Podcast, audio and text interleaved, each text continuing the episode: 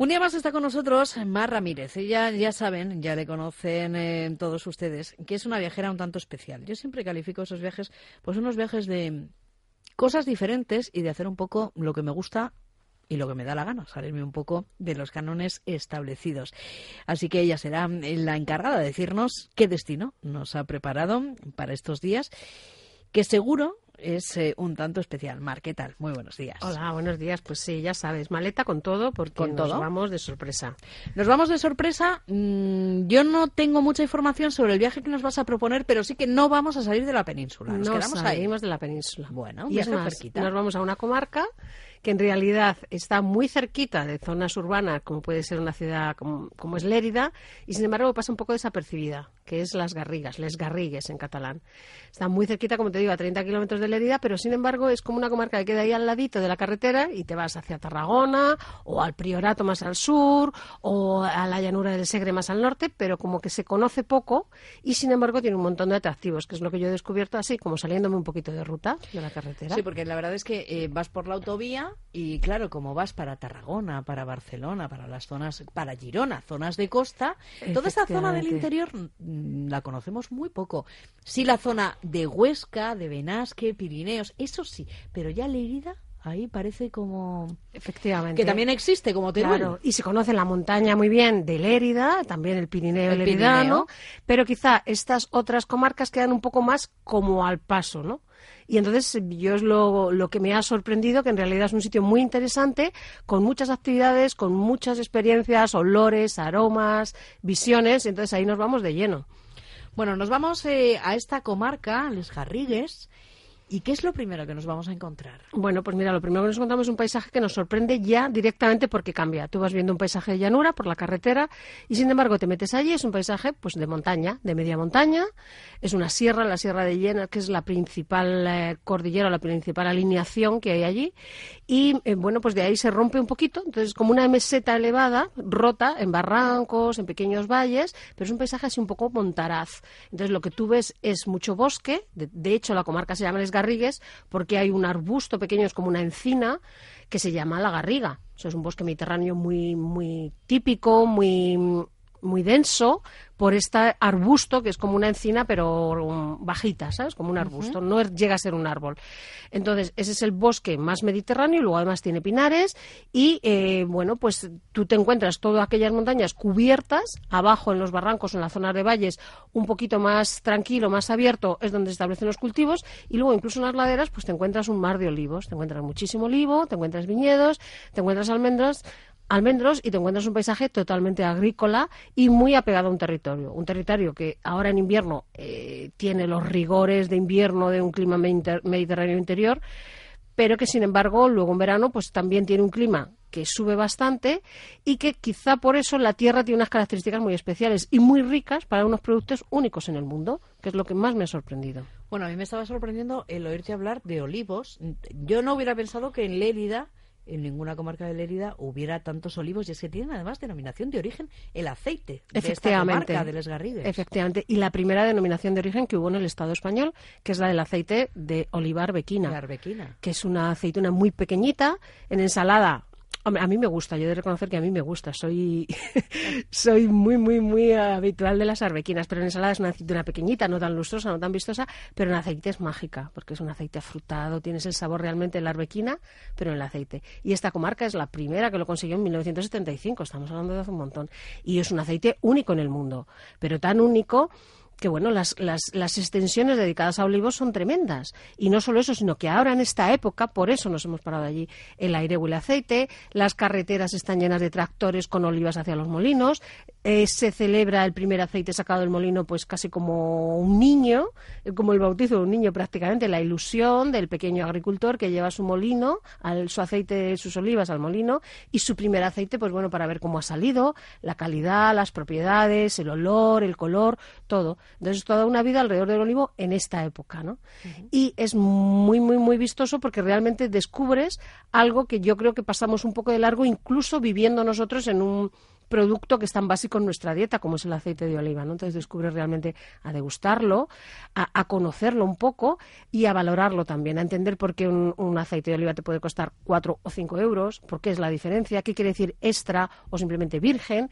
Todo eso que parece que estamos muy acostumbrados y que luego en el supermercado nos abruma, pues realmente no lo conocemos. Entonces allí han hecho una experiencia muy bonita, se llama oleoturismo. Entonces tú puedes hacer turismo y realmente aprender, degustar, catar, visitar un molino, ver un molino tradicional funcionando, ver un ecomuseo donde te cuentan toda la historia del olivo relacionada ya no solo con Cataluña, sino con las culturas mediterráneas y cómo ha ido creciendo y cómo se diferencian estas variedades. Entonces es una inmersión realmente en la cultura del olivo que está allí claro, muy arraigada, ¿no? Como también la de la almendra y también la, viña, pero en esta época es el olivo. El olivo es el que se lleva todo el protagonismo, ¿no? De hecho, hay fiestas, pues yo creo que hasta bien entrado enero hay fiestas, pues el primer aceite de la oliva, mm, de que el molino se pone en funcionamiento un año más, bueno, pues todo alrededor del olivo, ¿no? Y eso es ahora, pero hace unos días han acabado de recoger el azafrán, que también es otro de los cultivos más vistosos que tienen y que a mí me ha sorprendido mucho, mucho más que el olivo.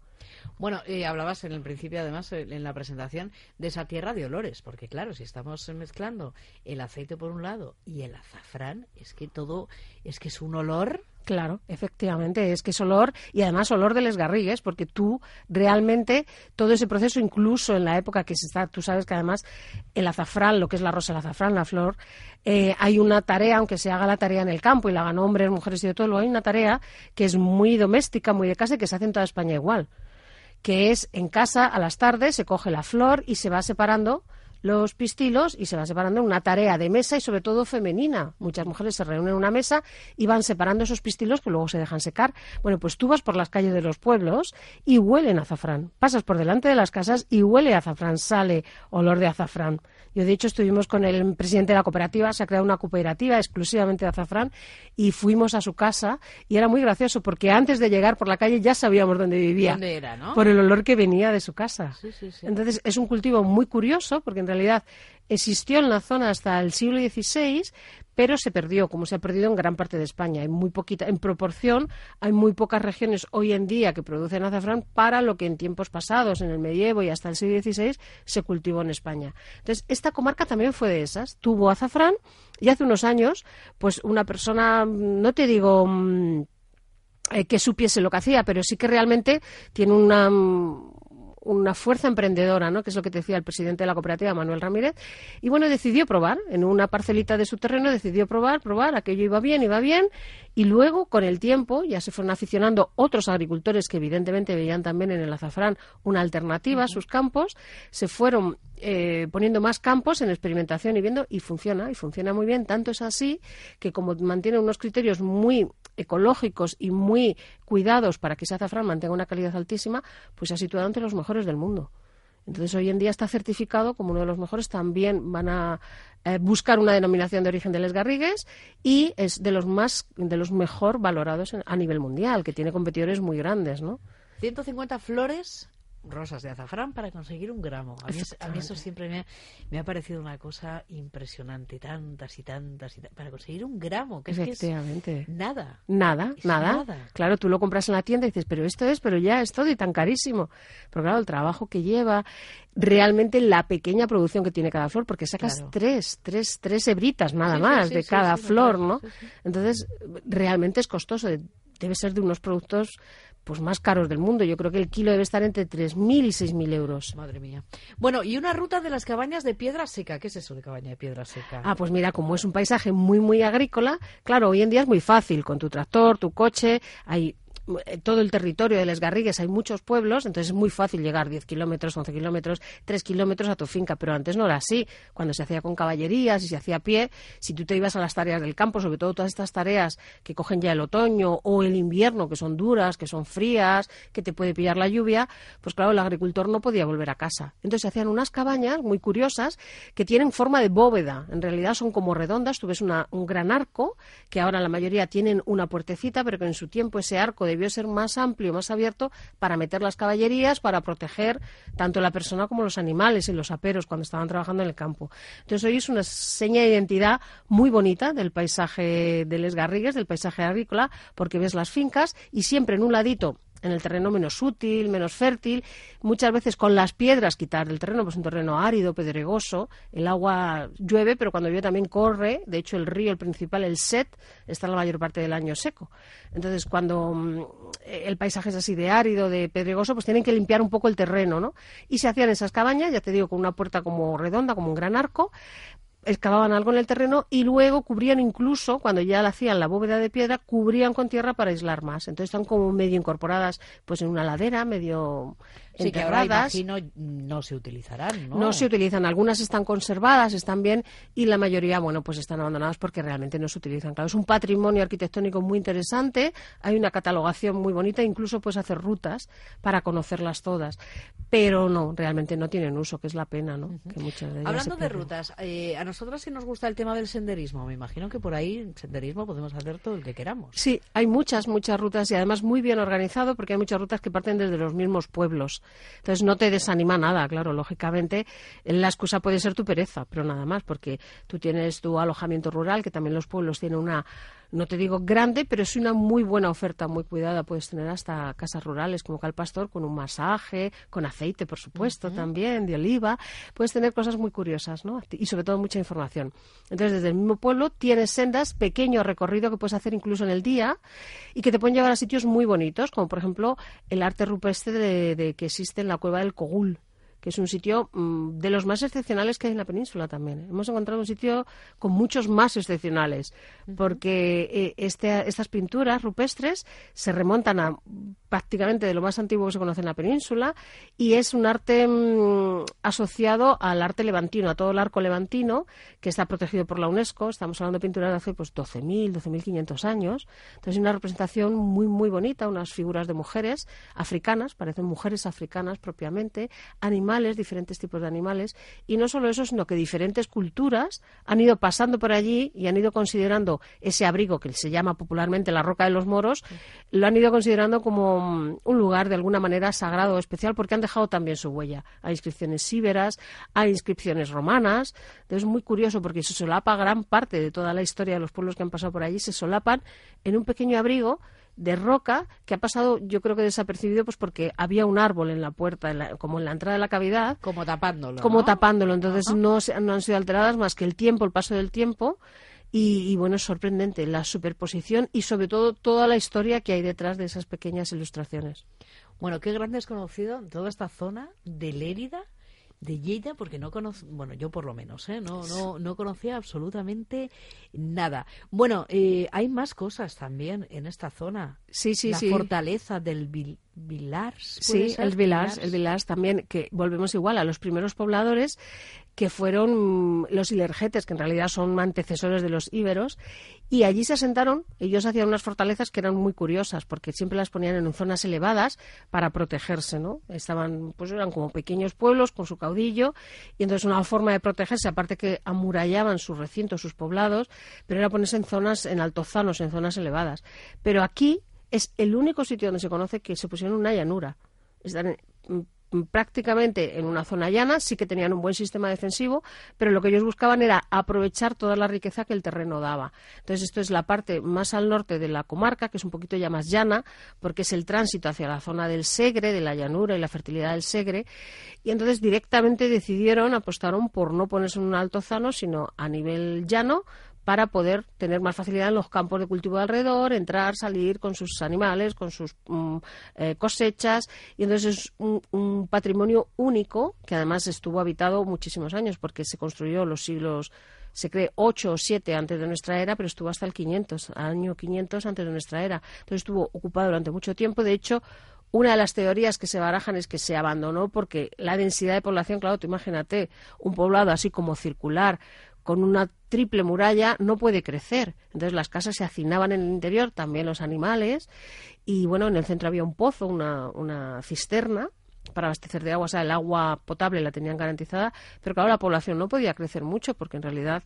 El, no cabían. Claro, no cabían. Entonces, eh, una de las teorías que se maneja es que realmente lo abandonaron no por otra cosa, sino porque no, no cabían ya. Y son los predecesores de los íberos y ya te digo que es uno de los yacimientos más espectaculares que hay en la península por eso mismo, porque es único y porque además, bueno, pues invita y es un reto para arqueólogos y para aficionados, es un reto realmente entender cómo se vivía porque está muy bien conservado, se ha mantenido igual muy bien, pues porque básicamente lo que hubo su campos de agricultura, los vecinos de eh, Arbeca, que es la población más cercana, ya sabían que estaba ahí. Esas ruinas evidentemente no pasan desapercibidas, estaban ahí, pero hasta 1975 realmente no se empezó a excavar y a investigar.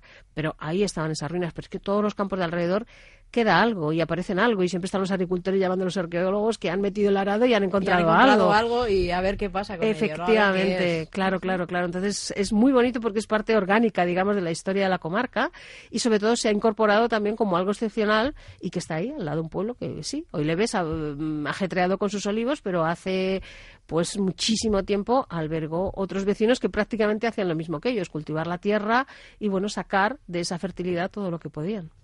Bueno, a mí siempre me gusta preguntarte, Mar, eh, una vez que sabemos más o menos eh, todo lo que podemos ver o todo lo que podemos hacer en una zona, el organizarnos un poquito el viaje a esta hmm. zona tenemos que ir, imagino, en coche. Sí, yo creo que es para poder desde aquí, sí, desde aquí yo creo que es lo más recomendable. Además tenemos muy buena conexión con autovía, con autopista. Entonces un viaje nos puede llevar pues probablemente unas tres horas y media o así estar en la zona. Entonces, lo más recomendable en este caso y menos costoso es llevar coche propio. ¿Y hasta dónde? ¿Hasta dónde llegamos? ¿Paramos ahí? ¿Nos alojamos? ¿Dónde? ¿En algún pueblo en especial? Sí, hay, bueno, hay pueblos principales. Yo, como siempre, mm, invito a que mm, uno investigue un poquito antes de ir, vea, porque además hoy en día hay tantísimos recursos ya en internet, en, pues en ferias de turismo, en tal, que yo aconsejo un poquito explorar y decidir lo que vas a hacer, porque si no, cuando llegas te abruma. Hay tantísimas cosas que te abruma.